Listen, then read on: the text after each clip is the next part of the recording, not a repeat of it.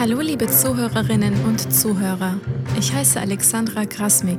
Herzlich willkommen bei Thanatos zur Podcast-Folge Das Sterben war überhaupt nicht schlimm. Diese handelt von einer tiefgreifenden Nahtoderfahrung von Michelle Bögli. Sie berichtet ausführlich von ihren Eindrücken und Gedanken während des Erlebnisses und geht vor allem auch auf die Auswirkungen dessen ein, inwieweit sich ihr Leben unmittelbar nach dem Nahtoderlebnis angefühlt hat, aber auch wie es sich zu einem späteren Zeitpunkt gewandelt hat. Außerdem erzählt sie von ihrer übersehnlichen Wahrnehmung, die sich ebenfalls nach dem Nahtoderlebnis zu entwickeln begann. Das Interview wird von Werner Huemer durchgeführt. Ich wünsche Ihnen viel Vergnügen beim Zuhören.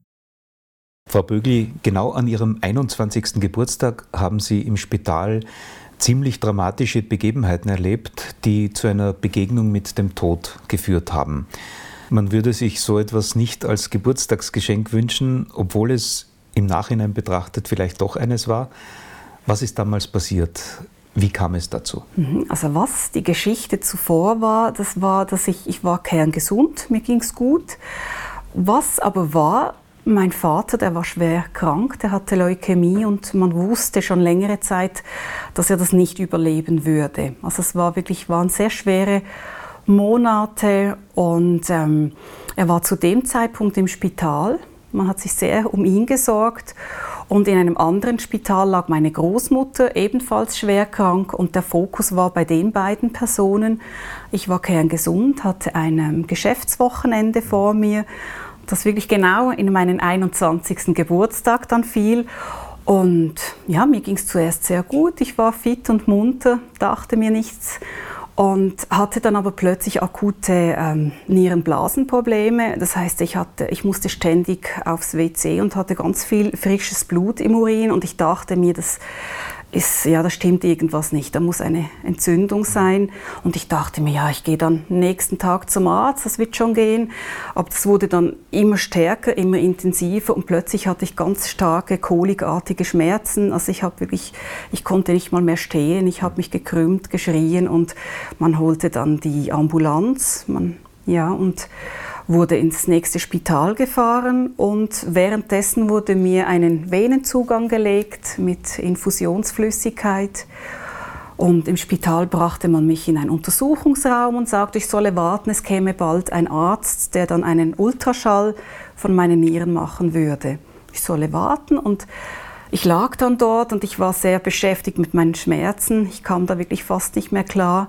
Und als dann der Arzt reinkam, der erschrak extrem, der wurde blass und, und kam zu mir und sagte mir dann, dass der Schlauch von der Infusion einen Riss hätte und wegen dem sei nicht die Infusionsflüssigkeit ähm, in meine Venen gekommen, sondern im Gegenteil, es hätte mir das Blut entzogen.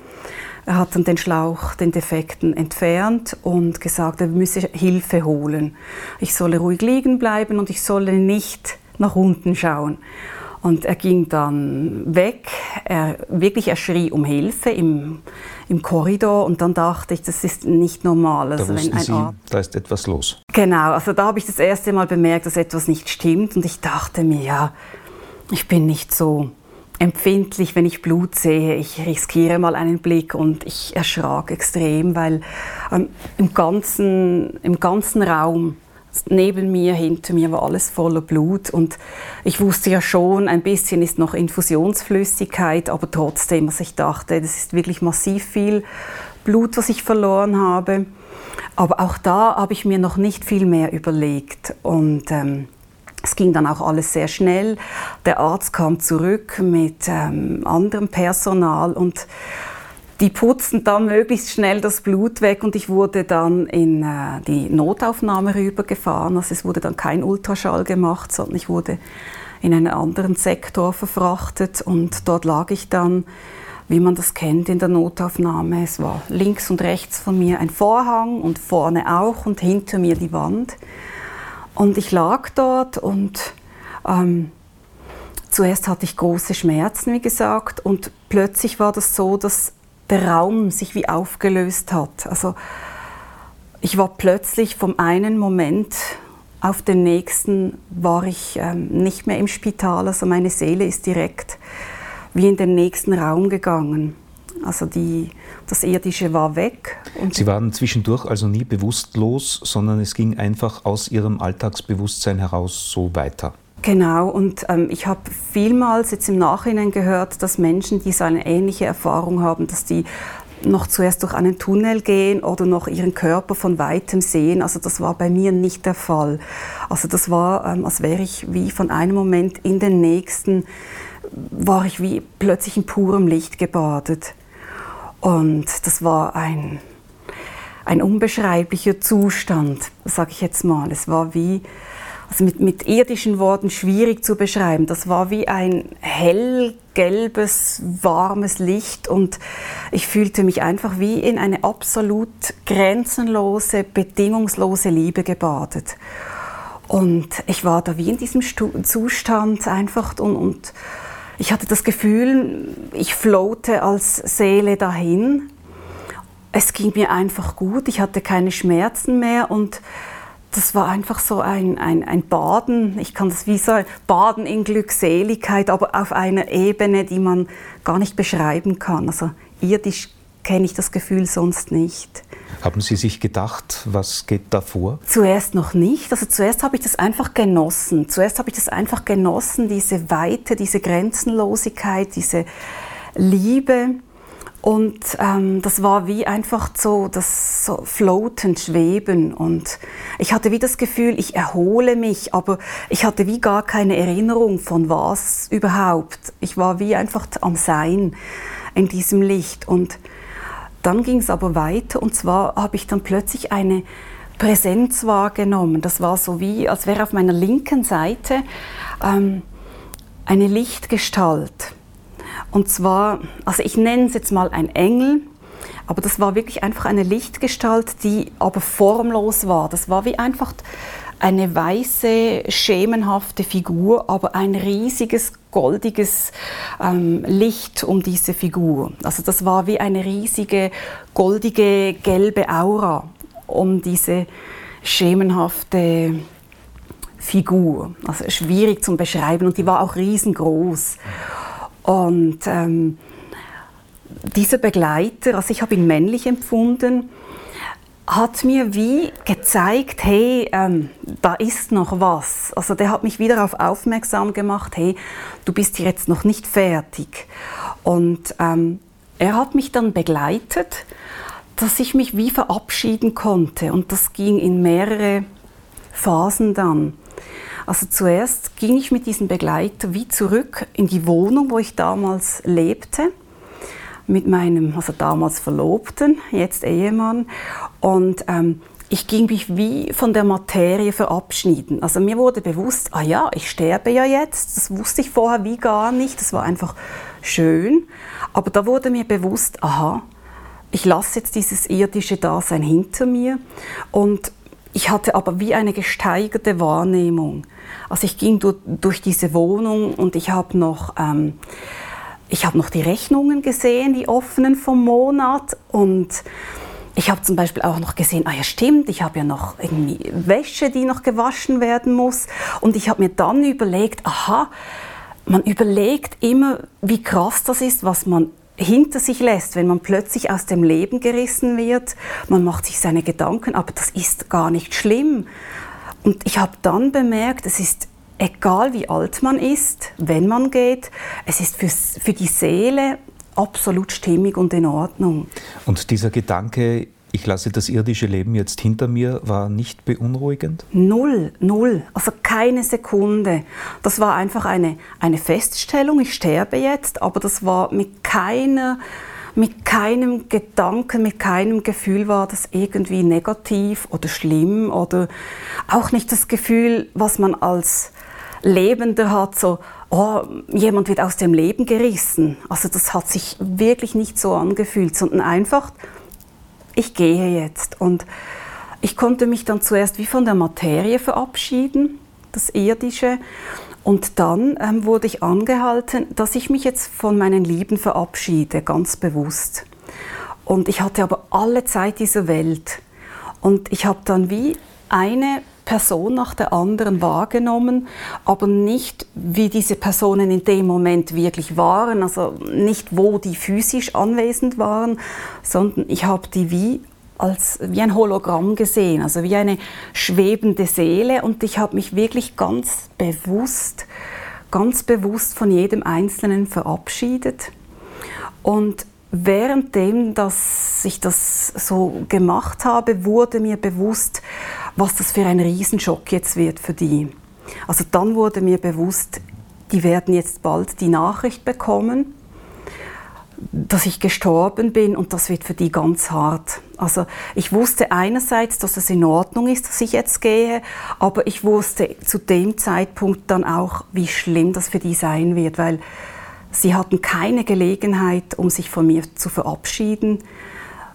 Vielleicht hätten Sie noch gerne mir etwas gesagt oder von mir gerne noch etwas gehört, aber ich wusste, das ist jetzt einfach gut so, das ist jetzt der Weg, aber ich wusste, das wird für die ganz schlimm sein. Und trotzdem, es war okay, absolut. Und ich wusste auch, ich habe alle Zeit dieser Welt. Also das war nicht so, dass dieser Begleiter gesagt hat, mach mal vorwärts, sondern ich wusste einfach, da ist jede Zeit einfach da. Mhm. Und als ich dann fertig war, habe ich mich dann wieder meinem Begleiter zugewendet und ihm ganz bewusst gesagt, so, wenn es jetzt Zeit ist für mich zum Gehen, bin ich jetzt bereit. Ja. Dieses alle Zeit der Welt haben ist im Sinne von Zeitlosigkeit zu verstehen. Ja, absolut. Es war wie, also zuerst nicht raumlos, weil ich habe die Physis wahrgenommen in der Wohnung, aber es war absolut raumlos im Sinne, wie ich war und zeitlos genau im Zeit, Zeitbegriff auch. Ja, mhm. absolut. Und wie ging es dann weiter? Also das Weitergehen war sehr hart, weil ähm, als ich das ausgesprochen habe, genau zu dem, also ich war quasi fertig mit meinem inneren Satz, gab es wie ein Knall, das machte wie Wumm und ich war zurück, zurück in meinem Körper gelandet. Also das war wie ein Knall und ich war zurück mit der Seele im Körper und ähm, das war für mich sehr schlimm. Also es war kein schöner kein schöner Moment. Und Haben Sie dann auch die körperlichen Schmerzen wieder? Genau, erlebt? also genau von dem Moment an hatte ich die Schmerzen wieder. Und es war wie ähm, mehrfach schlimm für mich, weil einerseits hatte ich die physischen Schmerzen wieder und andererseits war das für mich auch ähm, wie, ein, wie eine Strafe. Einerseits, dass ich diesen wunderschönen Ort wieder verlassen musste und aber auch, ich hatte das Gefühl, ich muss zurück in einen Körper, der ja viel zu klein ist.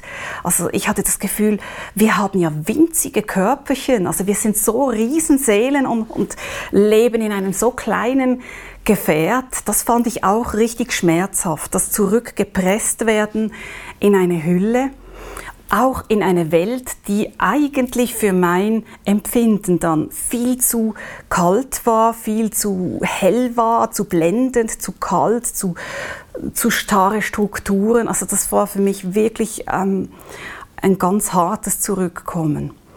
Die Lebendigkeit hat gefehlt. Genau, und die, vor allem die Grenzenlosigkeit. Es war die Grenzenlosigkeit, die fehlte und auch eben dieses Absolute, dieses absolute, dieser Frieden, diese Leichtigkeit, dieses einfache Liebe sein in Liebe, das, das war ganz knallhart dann der Wechsel. Und ich hatte auch nicht die Wahl. Also ich wurde nicht gefragt, hast du Lust zum wieder runtergehen, sondern das war gar keine Frage, das war einfach so und ich fand das, ich fand das sehr schlimm. Mhm. Ja. Mit diesem Erleben im Herzen wie ging es für Sie dann weiter? Konnten Sie mit jemandem darüber sprechen? Also für mich war das so, es gab zu keiner Sekunde ein Zweifel, dass das ein Nahtoderlebnis war, was ich erlebt habe. Den Begriff kannten Sie? Den Begriff kannte ich schon, ja. Ähm, das war für mich ganz klar. Es war für mich auch ganz klar, dass das absolut real ist, was ich erlebt habe. Aber ich konnte mit niemandem darüber reden am, am Anfang. Das hat auch im Spital niemand mitgekriegt. Das fand ich sehr komisch, weil für meinen Zeitbegriff war ich Stunden weg. Aber in Tat und Wahrheit denke ich, das war vielleicht nicht mal eine Sekunde oder ich, ich habe keine Ahnung, wie lang das war, weil ich war ja angeschlossen an, an diversen Geräten, an, mit Blutdruck, mit Sauerstoff und allem Möglichen und es hat nichts hat Alarm geschlagen. Also es hat niemand mitgekriegt. Ich habe dieses Erlebnis einfach wirklich nur für mich gehabt und ähm, ich wäre unfähig gewesen, darüber zu sprechen. Und es war aber auch okay und ich brauchte auch sehr lange, um das wirklich wie wieder akzeptieren, dass ich jetzt noch mal da bin.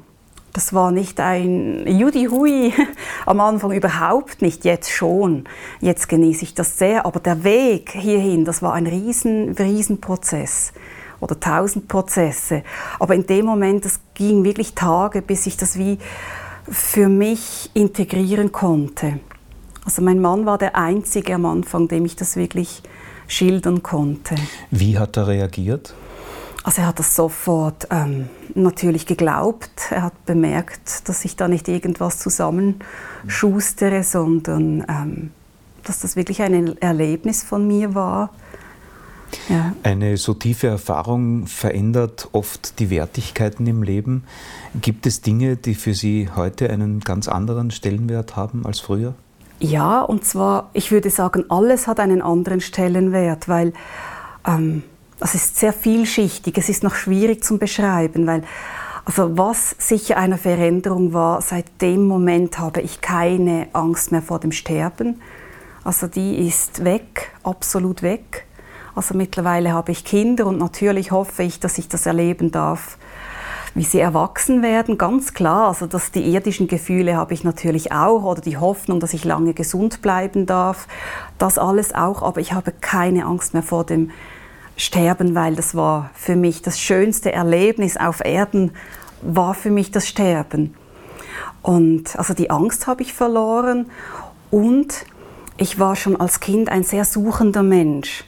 Also ich habe immer wieder nach, nach einem Sinn gesucht, nach einem Warum, nach einem Wie geht es weiter, nach Gott gesucht. Also ich war immer ein suchender Mensch und dieses Erlebnis hat mir ganz viele Fragen auch beantwortet. Und ähm, mittlerweile bin ich sehr, sehr dankbar, dass ich hier bin. Aber das war, wie gesagt, ein sehr langer Prozess. Also ich hatte lange Krise nach dem Erlebnis.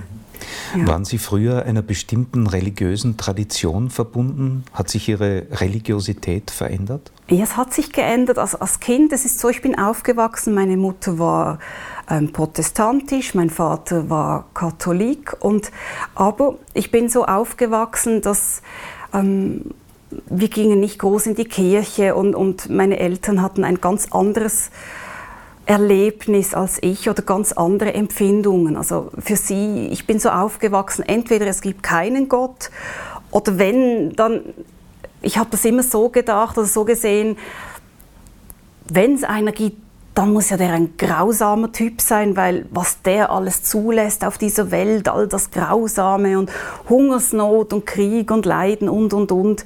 Und ich habe aber in mir immer gespürt, das stimmt für mich nicht. Ich habe ein anderes Bild. Ich habe das Gefühl, das ist, da ist etwas Lebendiges, da ist eine lebendige Liebekraft, die uns alle und alles erschaffen hat. Und ich war als Kind suchend. Ich habe viel damals, ich war da vielleicht 10, 12 Jahre alt, begann ich viel in der Bibel zu lesen, von mir aus. Das fand ich immer spannend und ich habe dann zum Beispiel auch, wenn ich ähm, Fragen hatte oder ich hatte eine Krise, ich war ein sehr, also nicht ein stilles Kind, ich war überhaupt nicht still, aber ich habe über meine großen Fragen mit niemandem wirklich sprechen können, auch nicht über meine Wahrnehmung, die ich zum Teil hatte. Ich habe das immer mit mir selber ausgemacht und war suchend und ich war dann auch als Teenager, war ich einmal auch ähm, in einer Freikirch, äh, freikirchlichen Richtung unterwegs. Ich habe gesucht in Gottesdiensten und ähm, ich, ich, war immer auf der Suche nach einem lebendigen Gott und ich habe mich informiert über den Islam und, und, über das Judentum und Buddhismus, eigentlich alles schon in Kinder- und Teenagerjahren. Und ich hatte immer ein sehr, ich hatte das Gefühl, ein sehr lebendiges Gespür oder ein lebendiges Gefühl in mir. Ich war auch sehr naturverbunden als Kind. Ich habe viel ähm, einfach dieses Lebendige, das Liebevolle immer wieder gesucht und auch überall gefunden. Und was aber war, als mein Vater krank wurde, da kam ich in einen Riesenkonflikt.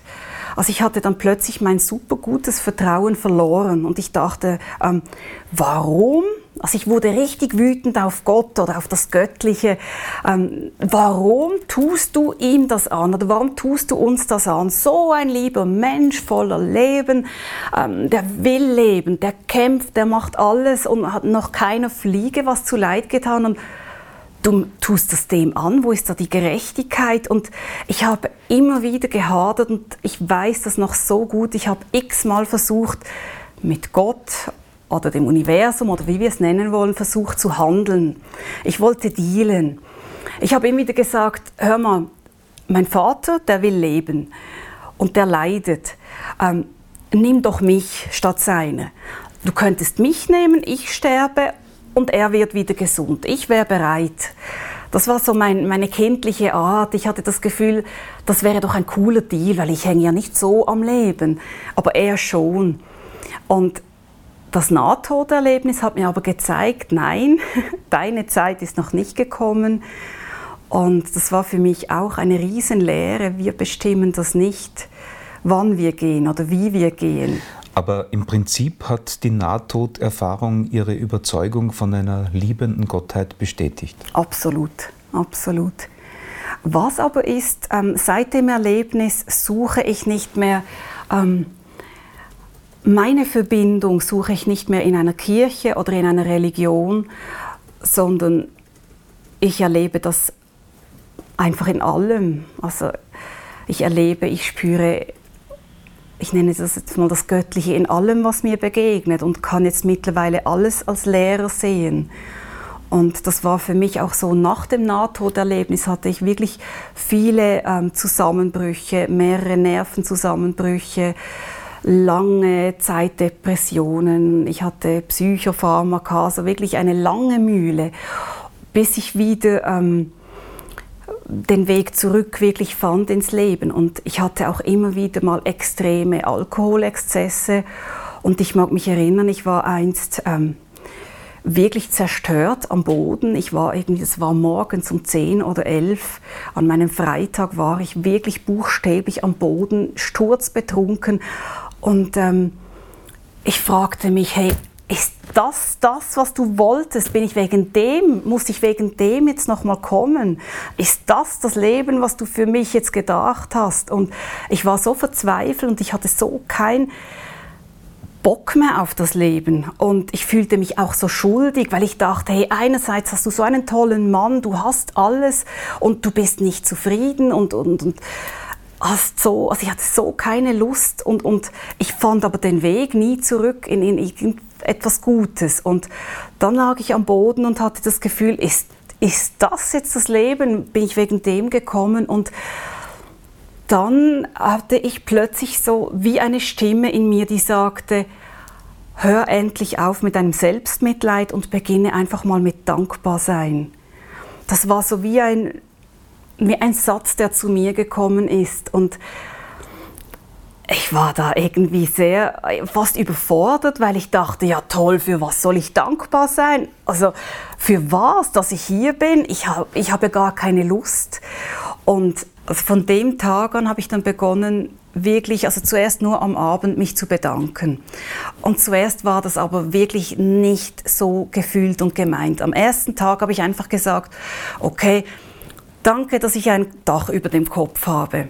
Und ich habe das wirklich nicht so empfunden, aber ich habe es mal gesagt, so nach dem Motto, ja, wenn der will, dass ich dankbar bin, dann mache ich das halt. Und am nächsten Tag wieder, das ging zwei, drei Tage und dann habe ich überlegt, okay, danke, dass ich ein Dach über dem Kopf habe und genug zu essen. Und dann am nächsten Tag, danke, dass ich ein Dach über dem Kopf habe, genug zu essen und so einen tollen Mann an meiner Seite.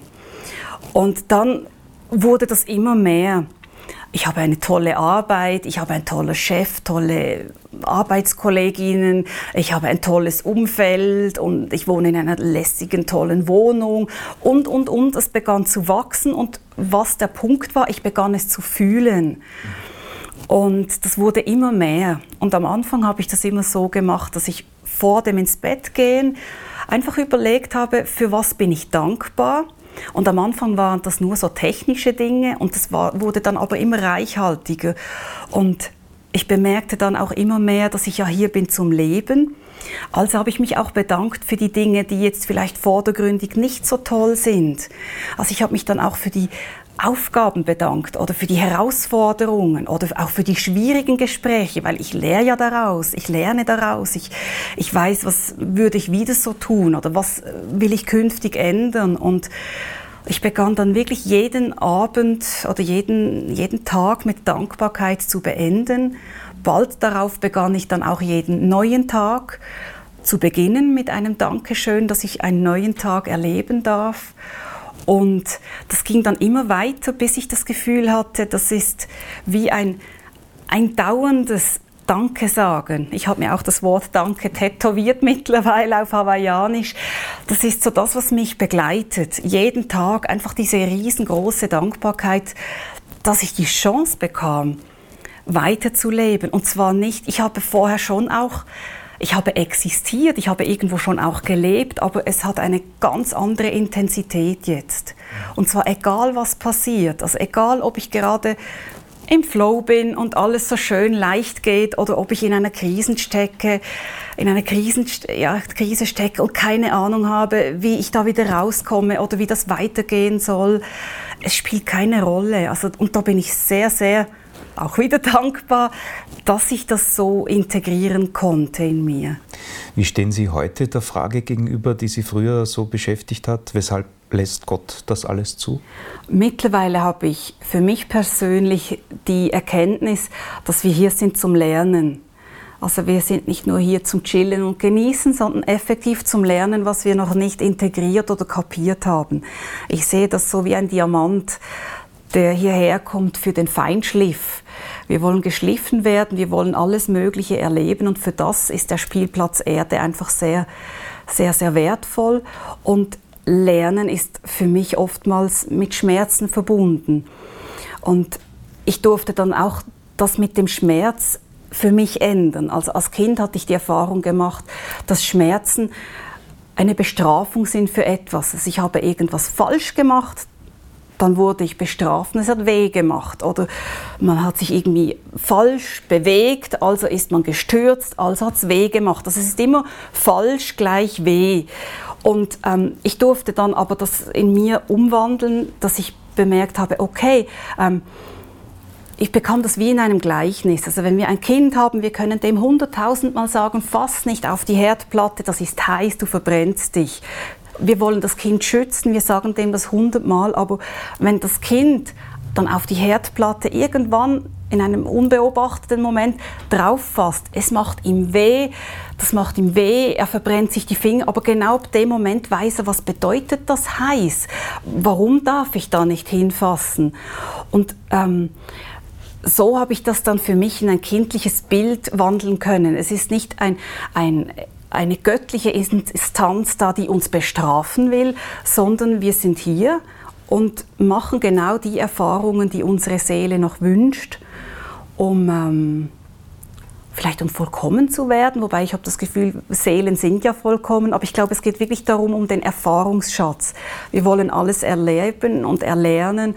Und für das macht es halt manchmal weh, aber mittlerweile kann ich das wie anders bewerten. Also wenn es mir im Leben weh macht, sei das auf der körperlichen Ebene oder im Herzen oder auf der Seele, dann weiß ich, aua, aha, ich lerne. Also nicht, dass ich das jetzt toll finde, wenn ich in einen Prozess stecke, natürlich nicht. Es ist immer wieder Schwerarbeit, aber ich falle dann nicht mehr so schnell in eine Opferrolle wie früher, sondern ich weiß, okay, das ist jetzt heavy, das ist jetzt hart, ich bin am Lernen, also danke schön. Mhm. Und das ist schon eine große Veränderung für mich. Mhm.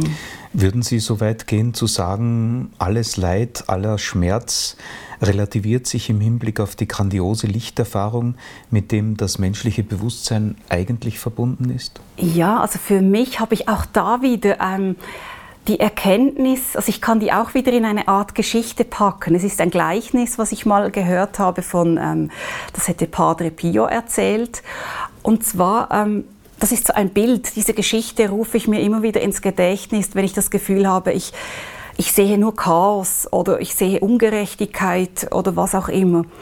Und zwar ähm, hat er das so erklärt. Es war einst ein kleiner Junge, der saß neben seiner Mutter und die war an einer Stickarbeit. Die hatte so ein Holzrahmen mit einer Stickarbeit drauf und der kleine Junge hat immer so hochgeschaut zur Mutter und er hat aber nur den unteren Teil ihrer Arbeit gesehen. Und dann hat er sie gefragt, Mama, was, was machst du da?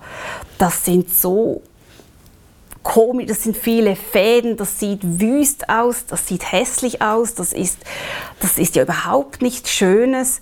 Ähm, was soll das? Und du machst das stundenlang. Und dann kam die Mutter und, und neigte ihre Arbeit, ihre Stickarbeit ähm, zum Sohn hinunter und dann konnte er die Oberfläche sehen, das, das Design quasi.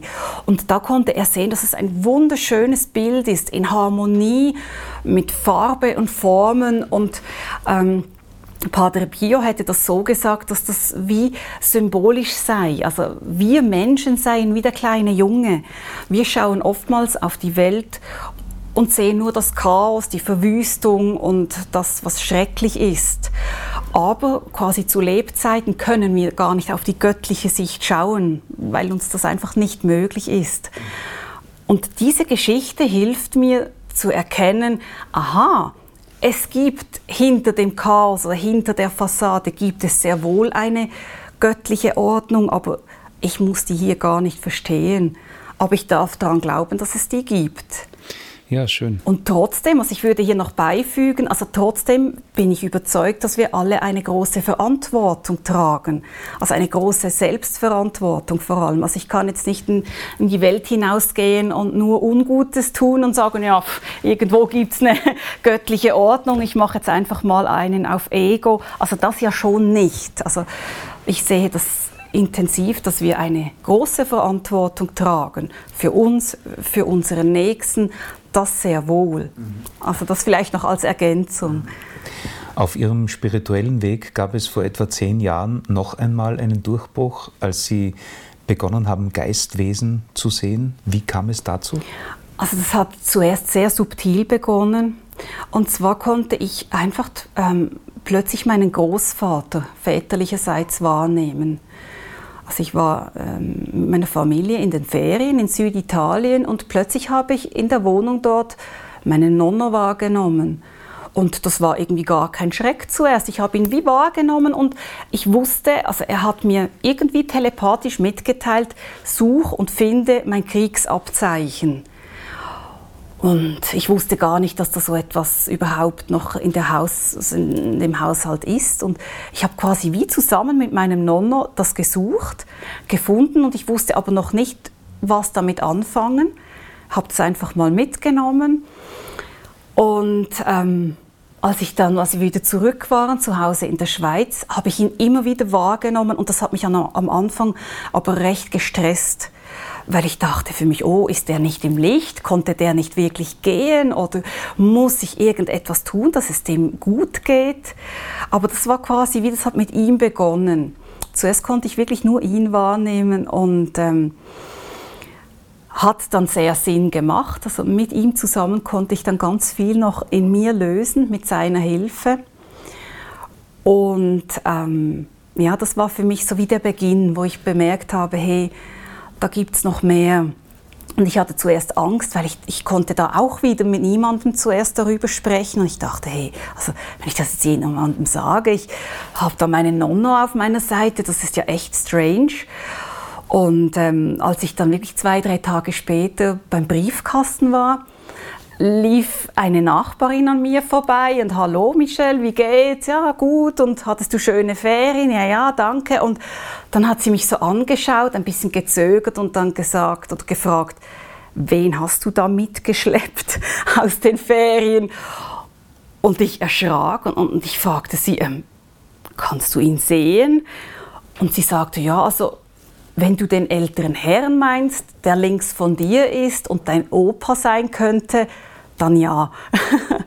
und so, also das war auch wieder ein Meilenstein. Ich wusste, ich bin nicht alleine und Genau, also zuerst habe ich das aber einfach so wahrgenommen, durfte mit ihm viel lösen und erst später dann habe ich aber verschiedene Ausbildungen begonnen, um diese Fähigkeiten dann auch wirklich auch noch seriös zu, ähm, zu trainieren, zu schulen, dass ich bewusst ähm, anstellen konnte, also wann will ich diese Wahrnehmungen und wann nicht.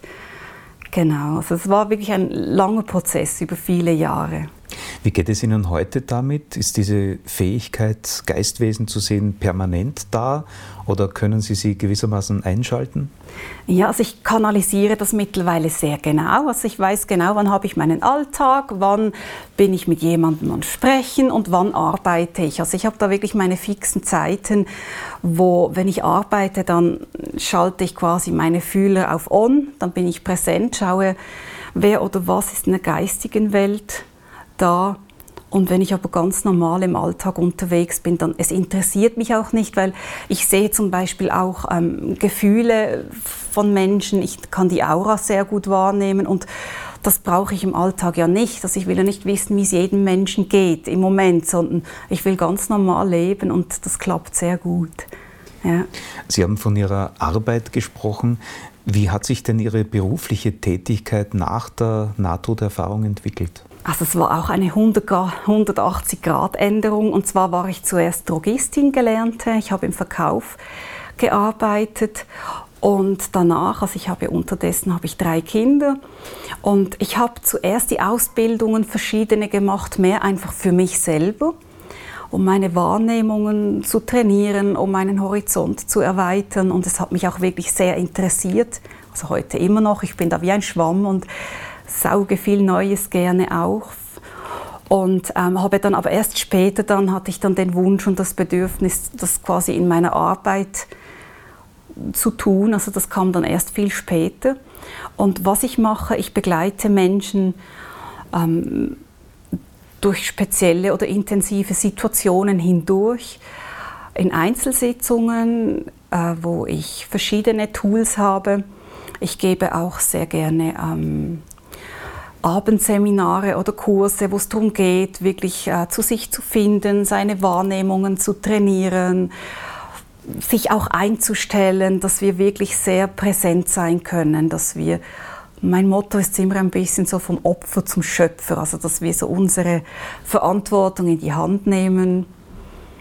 Genau, das ist so mein Ding und einfach so Unterstützung, wenn eine Blockade irgendwo ist oder irgendein ja, ein Thema klemmt oder wir uns selber auf dem Schlauch stehen. Ja. Auf Ihrer Homepage ist zu lesen, dass Sie sich jetzt auch mit Reinkarnationsarbeit beschäftigen. Ist die Reinkarnation für Sie eine Gegebenheit? Für mich, aber da betone ich auch wieder, für mich persönlich ist es eine Gegebenheit. Aber mir selber ist bewusst, dass wir alle unsere Realität haben. Jeder einzelne Mensch hat seine Realität und das ist mir ganz wichtig, dass das auch heilig ist. Also für mich ist es so, dass Reinkarnation eine Tatsache ist. Ich hatte auch schon als Kind und Jugendliche immer wieder Rückblicke. Also die habe ich nicht bewusst hervorgerufen, sondern ich hatte immer wieder so Momente, wo ich Einblicke hatte in frühere Leben. Und das war aber auch so, ich war dann im Clinch, ich wusste nicht, dass es das gibt. Und von der Kirche her hieß es dann immer auch, also das gibt es nicht, das ist nicht gut, weil ich hatte dann schon meine Fragen und das, das hieß dann, nein, das gibt es nicht.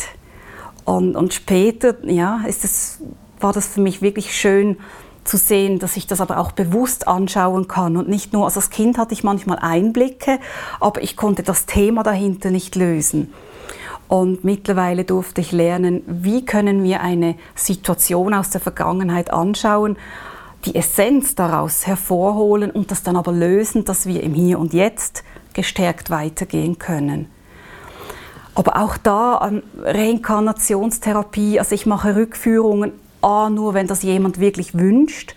Und es ist immer so, einfach wenn das Thema länger zurück ist, also wenn es die meisten Themen, die wir erleben in unserem Leben, die sind wirklich aktuell, akut, die sind aus unserer Geschichte bis zurück in den Mutterleib. Aber eben es gibt Dinge, die wir uns nicht erklären können. Oft sind es Ängste, irrationale Ängste. Und dann ist es sehr spannend, wenn man dann schauen kann, warum habe ich jetzt das oder die und die Angst. Ja. Und für sich haben Sie eine Kontinuität erkannt zwischen den Themen, die Sie jetzt berühren, und den Einblicken in frühere Leben, die Ihnen bewusst wurden? Ja, sehr wohl. Also ich, hab, ich, ich sehe das ein bisschen wie eine Ergänzung.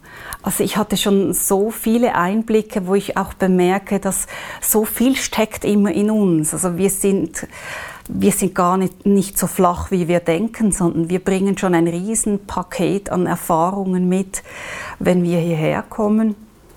Und was ich auch spannend finde, wenn ich jetzt meine eigenen alten Leben ein bisschen Revue passieren lasse, also die, wo ich jetzt weiß oder Einblicke hatte, ich kann da auch nicht unbedingt eine lineare Steigerung sehen. Also auch da wieder Raum und Zeit ein großes Geheimnis. Also ich hatte Leben, wo ich ganz bewusst schon viel weiter war wie jetzt. Ich hatte aber auch Leben, wo ich ja, wo ich ganz anders drauf war. Also es ist eine breite Palette. Wo Sie keine lineare Entwicklung sehen konnten? Nein, linear definitiv nicht. Kann ich jetzt so nicht sagen.